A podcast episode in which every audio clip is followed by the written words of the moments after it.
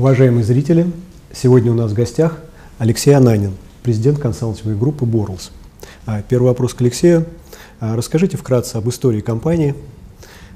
Хотя, наверное, вкратце это очень сложно при такой длинной истории, но попробуем. Попробуем. попробуем. Да. В, в прошлом году, в 2016 году, нам исполнилось 25 лет. А, то есть мы э, отсчитываем свой возраст э, с 1991 года, хотя дата весьма условная. Надо сказать, что официального дня рождения у нас, к сожалению, наверное, нет. Э, начиналось все э, с э, прихода на российский рынок американской компании Borla Sales Corporation, которая, как и многие в те времена, занималась продажей всего, что называлось тогда техника. Техника, начиная от оргтехники, каких-то проигрывающих устройств, заканчивая пожарной сигнализацией медицинскими какими-то приборами. Ну, в общем, э, все, что э, молодой, только что родившийся российский рынок мог впитать, все, собственно, из Соединенных Штатов и территории, где, собственно, все производилось, поставлялось в Россию. Это э, конец 80-х годов. А к 91 году э, у компании Boral Sales Corporation сложилось такое IT-подразделение, э, которое, собственно, и стало основой будущей компании Borlas IBC, это первое наше российское юрлицо, и потом уже группы компании Borlas. Поэтому ну, вот старт мы все-таки привязаны к 91 году, а старт того бизнеса, которым мы сегодня занимаемся, то есть проектного бизнеса, или как э, потом появился термин системная интеграция, э, мы привязываем к 1996 году, когда э, мы начали первые значимые проекты автоматизации серьезных российских предприятий. Первыми нашими клиентами был Сев Рыб Холод Флот, такая замечательная организация, которая, к сожалению, недолго просуществовала. Пермский завод «Нефтерксинтез», Э, который потом перешел к Лукойлу, э, и несколько еще вот предприятий, где мы э, занимались внедрением нами же разработанной системы, которая впоследствии уже в 1998-1997 году получила название AS+. То есть это была такая полноценная ERP-система, не боюсь этого слова, Э, который, с которой мы, собственно, начали свою деятельность на этом рынке корпоративных информационных систем, и э, с которой мы подошли э, к концу 90-х, когда пришло и осознание у рынка, что ERP-системы – это то, что действительно востребовано именно в тот момент, в то время и в том месте. Да, мы оказались с нашим предложением. И стало понятно, что тиражные системы, промышленные системы, которые уже на рынке есть, они гораздо более эффективны, чем то, что мы можем написать своими руками. Мы попробовали э, системы двух лидеров того времени, поработали с SAP, поработали с Oracle. Ну, это длинная история, почему мы выбрали Oracle, но тем не менее мы остановились в свое время на Oracle, тогда это называлось Oracle Applications, и с этим мы, собственно, пошли на рынок. Это стало нашим таким флагом, нашим э, генеральным направлением нашим, нашей деятельности. Вот на, на первые, наверное, 15 э, лет э, нашей работы. Э, мы, вот несколько цифр я все-таки скажу, Э, если говорить о 15-летии, значит, это примерно был там, 2006 год, и мы действительно к 2006 году подошли вот на, на таком своем пике. Мы э, три года подряд признавались самой быстро растущей компанией эти рынка, э, мы вышли на такие замечательные цифры. К концу 2006 года у нас работало тысяча человек, и оборот был 100 миллионов долларов. Да, и вы были крупнейшим внедренцем вообще ERP-систем, не только да, Oracle, но и вообще ERP-систем. Абсолютно, да, мы, мы были здесь лидерами. Ну, действительно, вот мы свое основное направление, э, холили, лелеяли и, собственно, вот занимались, э, с удовольствием занимались этим и достигли очень хороших результатов. Э, далее у нас такой интересный период. В 2007 году у нас произошло объединение с компанией IBS. В результате объединения на российском рынке появилась компания с количеством сотрудников 3,5 тысячи человек и с совокупным оборотом почти 400 миллионов долларов. Ну, то есть это было действительно очень серьезно. Мы строили грандиозные планы по завоеванию рынка не только российского, но и Восточной Европы. Но все мы помним, что такое 2008 год, 2009-2010. Этим планам не суждено было сбыться э, и по внешним каким-то причинам, и, и, и по внутренним, и, и мы в чем-то оказались не готовы. И рынок стал другим, экономическая ситуация была другая. Ну, э, опять же, не останавливаясь подробно на причинах, э, скажу о том, что к концу 2011 года мы приняли решение расстаться, и с 2012 года группа Борлос, опять же, как самостоятельный игрок, вышла на российский рынок уже вот в новом качестве, несколько преображенная и с точки зрения продуктового портфеля, и с точки зрения кадрового состава. Прошло, прошло все-таки достаточно много времени пребывания в IBS. Но, вот, тем не менее, с 2012 года мы работаем на рынке самостоятельно. И э, 5 лет, вернее, мы отработали, да, шестой год мы э, работаем. Э, показатели э, вполне меня удовлетворяющие, то есть планы, которые мы ставим, мы практически во всем выполняем. Э, что сегодня в нашем э, продуктовом портфеле и кто мы сегодня на рынке? Э, мы Э, не изменили своему главному направлению. Мы по-прежнему э, работаем над созданием корпоративных информационных систем практически во всех отраслях экономики. Э, не буду перечислять все секторы, потому что если вы назовете какой-нибудь сектор, я вам приведу пример нашего клиента из этого сектора. То есть это базовые системы, ERP-системы, учетные плановые системы.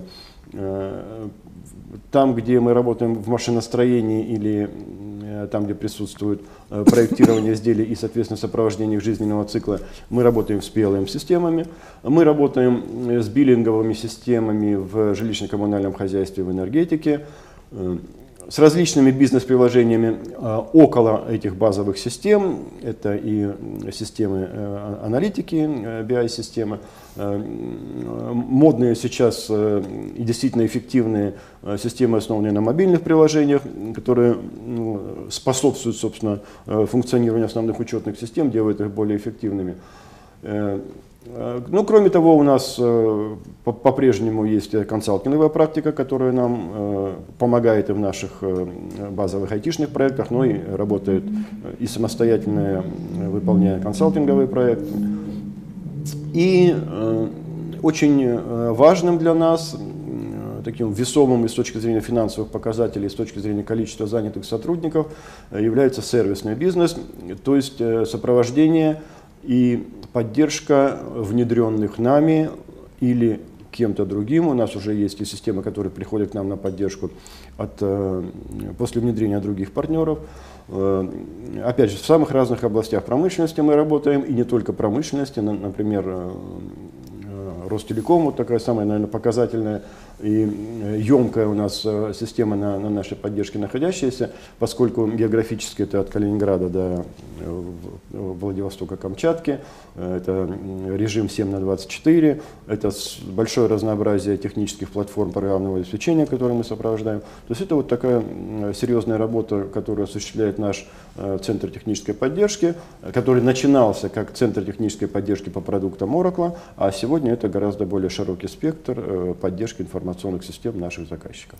Алексей Николаевич, а вот, э, наверное, связанный вопрос с судьбой системы 1С, ой, AS+, да, AS+. Она же потом развилась э, в биллинг, да, собственной разработки. Да, да. Скажите, пожалуйста, подробнее.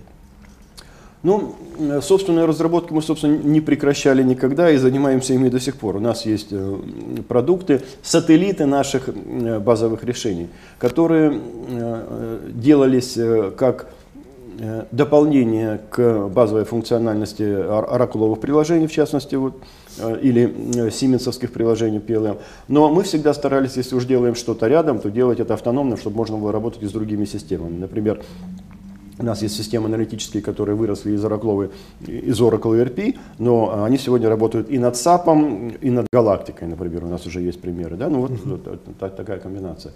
А если говорить об этом, да, система S+, э, как я уже говорил, это была такой, э, ну, достаточно функциональная, не скажу, что полнофункциональная, но достаточно функциональная ERP-система для промышленных предприятий. И э, когда у нас появилась потребность, появилась возможность поработать с биллингом в жилищно-коммунальном хозяйстве. И э, тогда еще Oracle не купил э, тот продукт, который сегодня называется Oracle CCNB. Э, нам предложить, собственно, было нечего, кроме того, что да, а давайте мы сами вам напишем. И мы, собственно, такую систему разработали. Это называлось э, Oracle э, Borlas Utility System, BAS. BAS. Этот продукт до сих пор есть, он до сих пор работает на некоторых предприятиях, мы его поддерживаем. Так что это вот наша, одна из наших разработок, которая сегодня на рынке представлена. А если вот говорить про Oracle, да, потому что все равно сейчас вот сохраняется до сих пор ориентированность в основном на продукты, ну, на техническую политику Oracle. Поэтому, У нас? Да. Сейчас я поясню сразу. Э, да, у нас э, в нашем департаменте бизнес-приложений э, оракловые проекты по-прежнему доминируют. Но если брать в рамках компании, то сегодня у нас есть уже и SAP овские проекты. Мы практику SAP открыли у себя в начале 2017 года. Мы работаем сегодня с Галактикой, и мы работаем сегодня с 1С. Я не скажу, что это был Э, такой э, выбор именно с точки зрения диверсификации, нас к этому э, подтолкнула просто жизнь, поскольку политика импортозамещения у многих наших клиентов привела к тому, что ну, мы вынуждены были сначала изучить эти системы, потому что мы должны были с ними интегрироваться – а потом уже, когда поняли, что ну, это уже неизбежно, давайте-ка посмотрим поглубже. Ну и надо сказать, что сейчас я оцениваю это как очень правильный шаг. И, и Галактика, и 1С э, вполне достойные для своих клиентов, для своего сегмента решения. И мы с удовольствием с этим работаем. Вот как раз я хотел два, наверное, связанных вопроса с сегментами задать. Первый вопрос это, ну, полтора, где-то два года назад, да, Oracle чуть попозже, SAP чуть пораньше – они объявили о том, что они начинают, скажем так, агрессивно продвигать облачные сервисы в России, вообще облачную модель предоставления приложений. Uh-huh. А, в связи с этим а, такой очевидный напрашивается вопрос. А, с одной стороны, вы, как там один из крупнейших, есть крупнейший партнер Oracle, как себя видите в этой ситуации, да? Это первое. А второе, понятно, что облачная модель, она расширяет, скажем так, палитру тех предприятий, с которыми вы можете работать именно даже с тяжелыми системами. Да? То есть она а, делает их более доступными для, скажем так, не очень крупных компаний, да, которые ранее доступ к таким системам не имели. И вот в связи с этим вопрос первое, а в какой роли вы себя видите вот в этой облачной модели взаимоотношений вендора и конечного потребителя? Это первое. А второе, как вы видите изменение своего позиционирования? То есть, если раньше это было преимущественно крупные компании, да, и очень крупные компании, там, как Ростелеком, да, то а, меняется ли это как-то сейчас? Да, действительно, это тенденция, которая э, сегодня вот набрала уже такую реальную силу. И э, более того, для Oracle это не просто одно из направлений, это генеральное направление сегодня продвижения услуг Oracle, в частности, продвижения бизнес-приложений. Э, не так давно... В облачной модели. Да, по облачной модели. Э, не так давно, э, я думаю, месяца полтора-два назад, мы получили тот самый статус, который позволяет нам выступать сервис-провайдером облачных услуг, в том числе и по всем, собственно, моделям SaaS, PaaS, IaaS, mm-hmm. все, что сегодня предлагается вендорам – Э, это очень важный шаг. Э, очень немного компаний, э, по-моему, только три компании на сегодня вот такой статус получили, потому что в это, России. это в, в России. В России. Это достаточно ответственный такой подход у вендора к выбору таких партнеров, которым которые допускаются вот к тому, чтобы самостоятельно оказывать эти услуги. Ну, потому что их очень легко дискредитировать. Тут uh такой очень тонкий лед. Oracle заявляет о том, что это действительно такое вот флагманское направление, и вы получите все, что вы имели по модели on-premise, покупая uh лицензии. Вот вы все получите. Но чтобы это все получить, нужно обеспечить э, должный уровень сервиса, да, который, который приведет к тому, Конечно. что действительно клиент останется доволен. Здесь это становится просто критично. Да, и э, ну, масса ограничений. Фактически Во устраняется внутренняя IT-служба. В какой-то, в какой-то серьезной части, да. Э, есть же масса ограничений, да. Во-первых, э, предлагаемое э, облачное решение, ну, например, ERP-системы, да, мы хорошо знаем, собственно, история многих там success story, которые публикуются по ERP внедрениям, да, без кастомизации, без привязки конкретного решения, будь это SAP или Oracle, к нуждам предприятия, к его особенностям, к его нюансам бизнес-процессов, но ни одно внедрение не проходит. Когда предлагается облачная модель, говорят, вот ты будешь работать вот так, как зашито. Сразу возникает вопрос, а кастомизация? А как? Так вот, э, могу сказать, что мы сегодня умеем это делать, мы знаем, как это делать. Мы... Кастомизацию в облаке. Э, кастомизацию в облаке. Э, кроме того, возникают вопросы интеграции всего в единую систему. Да, если ты какую-то часть берешь облачную, а, а какую-то часть премис, да? это должно работать как единый организм. Да? Тоже массу нюансов, мы тоже научились это делать. Это, собственно, вот те э, галочки, которые нужно было проставить, чтобы стать вот этим самым партнером угу. по имплементации угу. э, вот тех самых облачных решений, угу. которые, казалось бы, так легко. Вот зашел в облако и получил все. Но не бывает, вот, э, как в сказке оно не получается. Это, угу. это достаточно тяжелый труд. И мы сегодня действительно имеем реальный опыт миграции бизнес-приложений, э, работающих информационных систем наших заказчиков в облако. Да так, чтобы не, потерять функционал, mm-hmm. не потерять качество. И более того, иногда приходится это делать просто, что называется, э, on time, да, вот mm-hmm. оно, оно сегодня работает, а завтра оно должно уже работать в другой модели. И mm-hmm. там, основной переход надо осуществить там за ночь, да, mm-hmm. вот, вот такие вещи.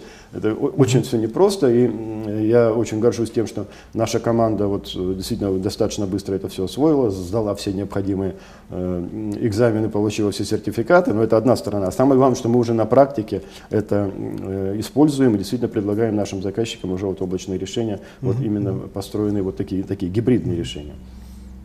А вот с точки зрения клиентской базы, да, то есть вы замечали, может быть, да, что, ну, не знаю, на своей практике, что есть некая, вот как вы оцениваете границу, допустим, если это ну, такая полнофункциональная ERP-система, там не берем 1С, да, такая прям тяжелая полнофункциональная ERP-система, а где проходит та граница размера компании, которая может это позволить по модели on-premise, да, и как она смещается, если вы переходите на, предлагаете модель облачную?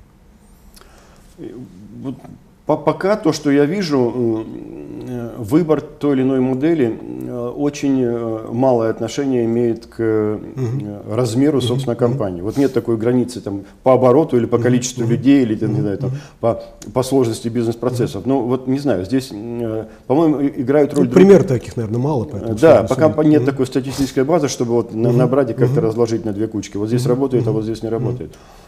Есть примеры небольших компаний, которые там, с удовольствием обосабливаются от всего мира. Вот давайте мы купим лицензию, с тебя поставим там серверочек, вот, и, и, и не трогайте нас, у нас свое там, натуральное хозяйство.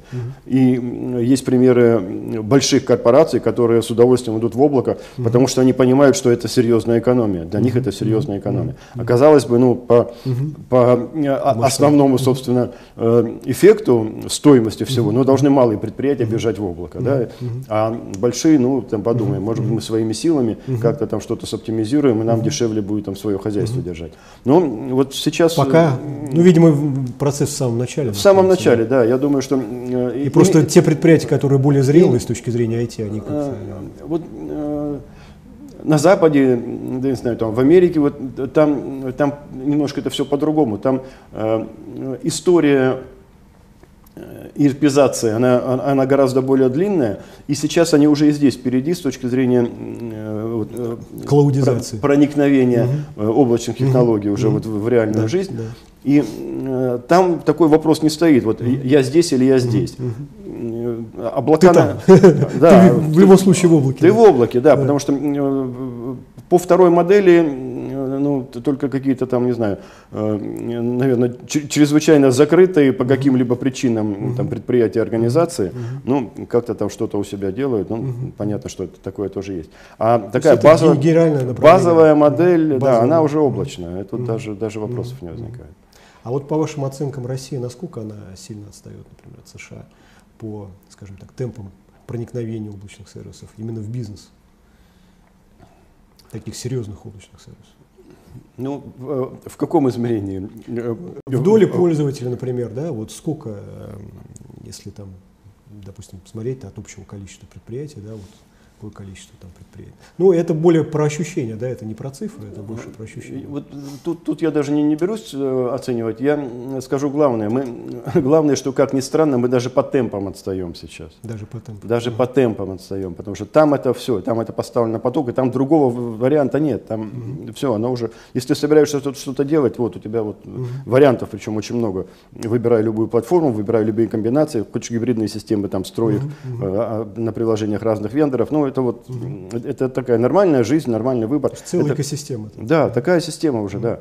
А э, у нас это еще в сознание проникает достаточно тяжело. Mm-hmm. Это еще потребуется mm-hmm. время для того, чтобы mm-hmm. мы вышли на какой-то нормальный режим mm-hmm. проникновения. Алексей Ильич, я правильно понимаю, что а, если говорить про стратегию развития, да, вы тоже делаете ставку на облако, да, при этом вы делаете ставку на партнерство там, с Oracle и другими крупными вендорами? Да, мы э, работаем и с Oracle, э, работаем с IBM, мы разработали Э, свою такую достаточно интересную платформу для разработки мобильных приложений. И эти мобильные приложения э, предлагаем как сервис, соответственно, из, из облака. То есть мы в этом направлении сейчас действительно большую работу ведем. Это не, не касается, к сожалению, пока той части нашей компании, которая работает с PLM-системами. Э, здесь пока вот облачная Хотя технология. Autodesk, это вроде он тоже заявил, что а, там, Autodesk 360, по-моему, да? Называется? Есть, Облачный. есть несколько есть э, сейчас проектов, которые вот претендуют на то, чтобы стать облачным PLM. Uh-huh. Посмотрим, как, что из этого uh-huh. получится. Но вот uh-huh. тут пока наиболее консервативная часть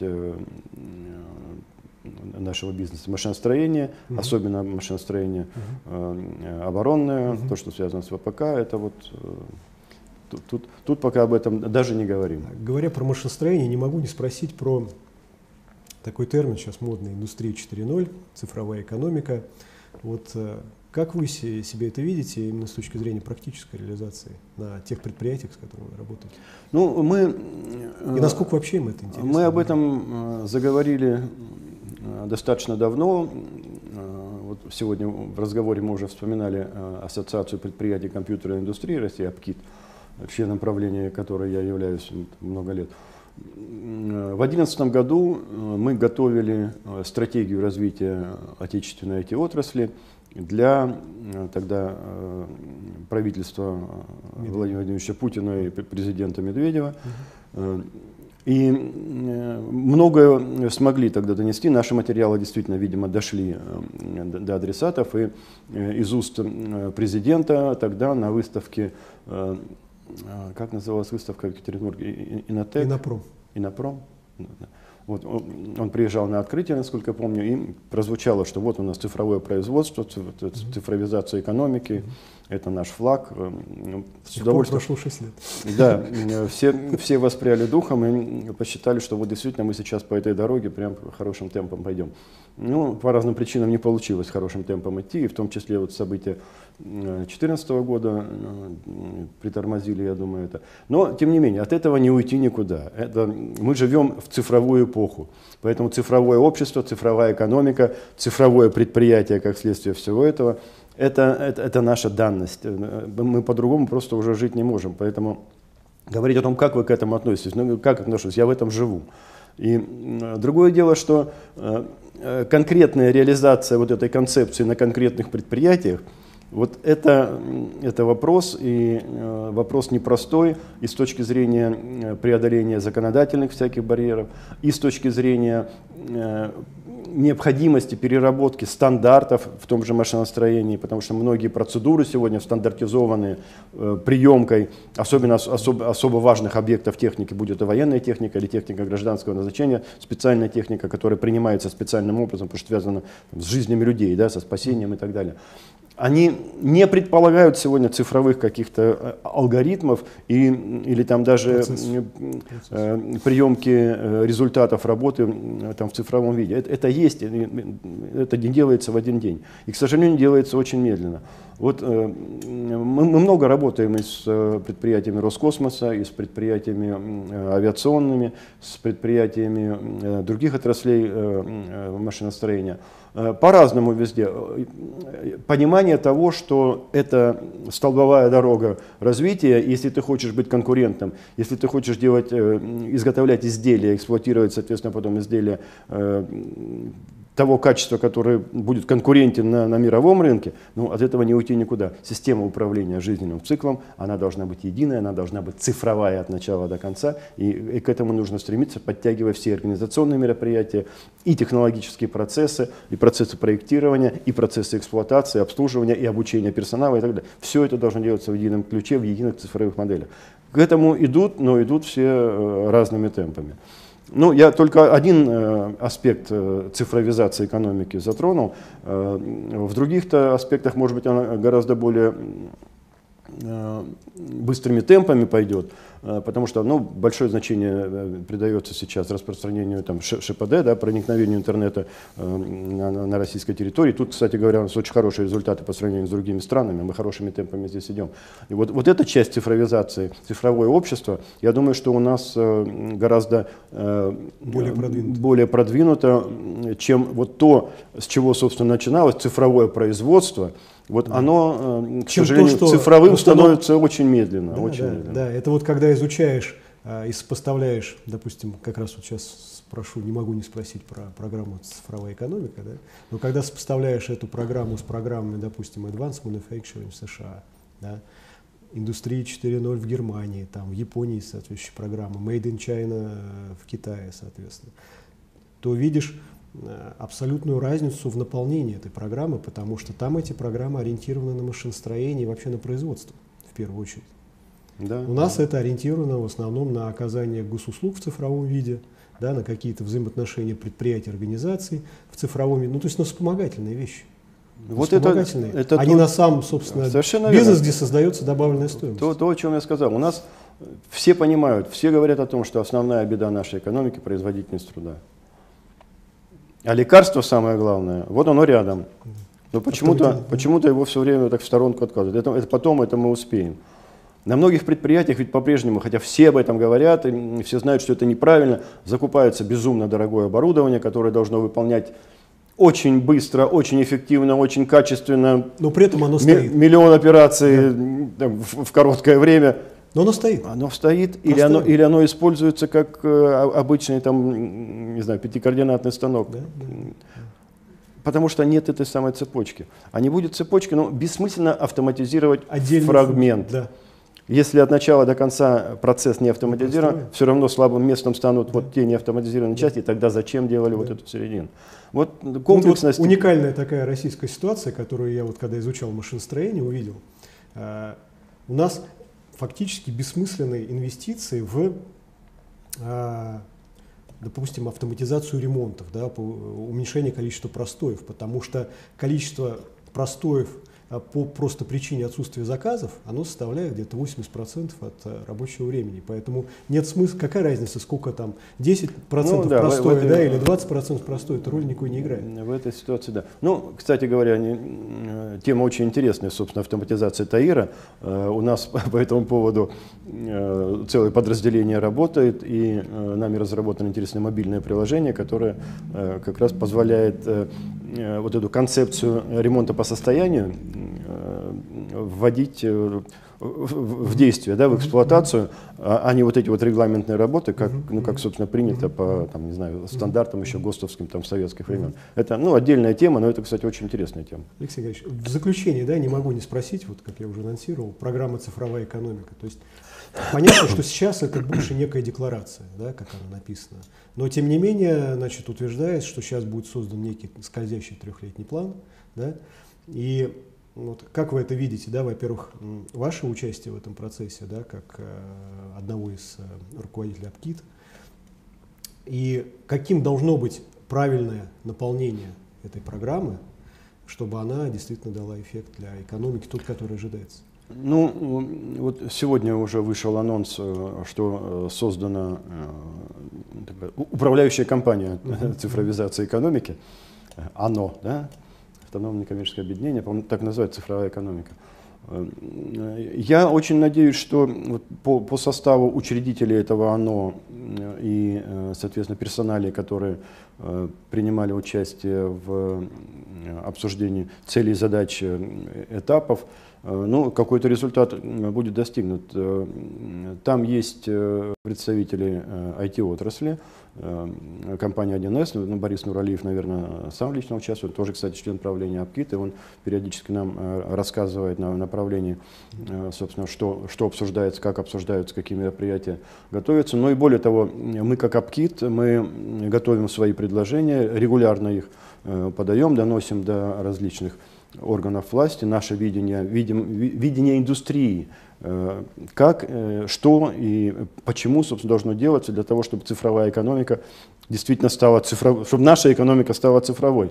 Э, потому что мы считаем, что одним из важных условий появления у нас цифровой экономики является развитый IT-рынок. Опять же, это отдельный большой пласт, э, проблемы эти рынка, какие сегодня у нас, собственно, проблемы, какие задачи мы должны решать, что нам мешает эти задачи решать. Отдельно на эту тему можно поговорить, но это очень важный аспект, э, который вот мы как АПКИТ, э, как правление АПКИТ, мы пытаемся донести до руководства страны, руководства нашего профильного министерства, до вот этих органов, которые созданы для продвижения программы цифровой экономики. Э, основная мысль всего вот того, что, что, что мы, собственно, пытаемся донести, без э, развитого IT-рынка который, которым государство помогает развиваться, помогает не субсидиями, а помогает созданием условий для того, чтобы мы могли успешно работать, конкурировать с западными компаниями, выходить на международный рынок. Э, вот, вот это и позволит, э, в существенной части позволит цифровой экономике развиваться гораздо более быстрыми темпами. Таким в качестве измерителя, наверное, можно использовать ту долю добавленной стоимости, которая создается российскими компаниями, хотя бы на локальном рынке. Да, да. И да. ее, соответственно, увеличение да. этой доли. Поскольку, как я понимаю, основная проблема сейчас, она как раз стоит в том, что эта доля пока не очень большая. Ну, по сравнению, да, с э, экономиками э, западными, с экономикой США, доля очень большая. Угу. Это да. Ну, будем надеяться, что все будет хорошо. Будем надеяться, для этого и работаем. Да.